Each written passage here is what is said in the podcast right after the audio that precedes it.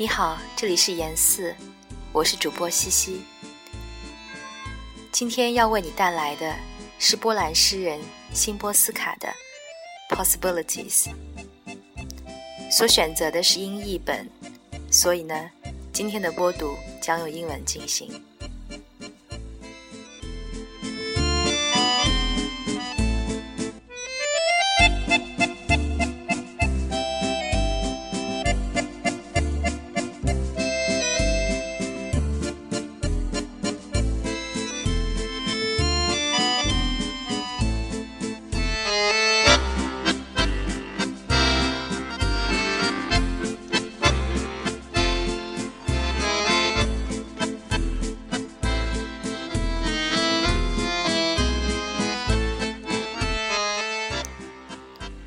Possibilities Wisława Szymborska I prefer movies.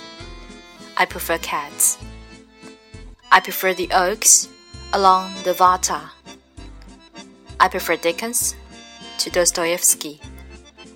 I prefer myself liking people to myself loving mankind.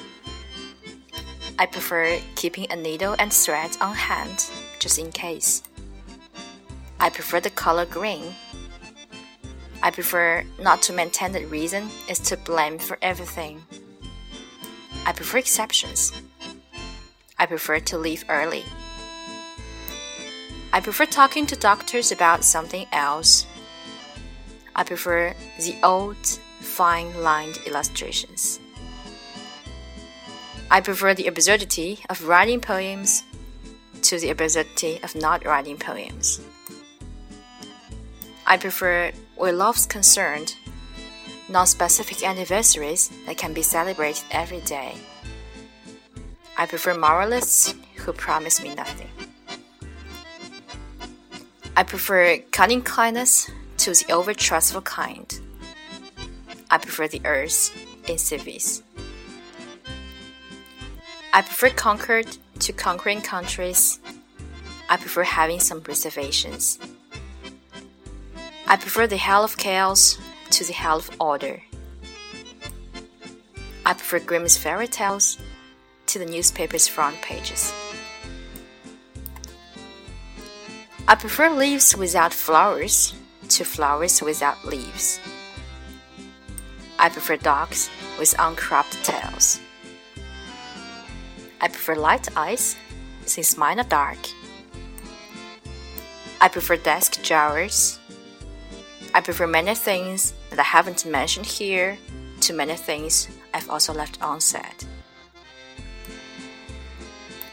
I prefer zeros on the loose to those lined up behind the cipher. I prefer the time of insects to the time of stars. I prefer to knock on wood. I prefer not to ask how much longer and when. I prefer keeping in mind even the possibility that existence has its own reason for being.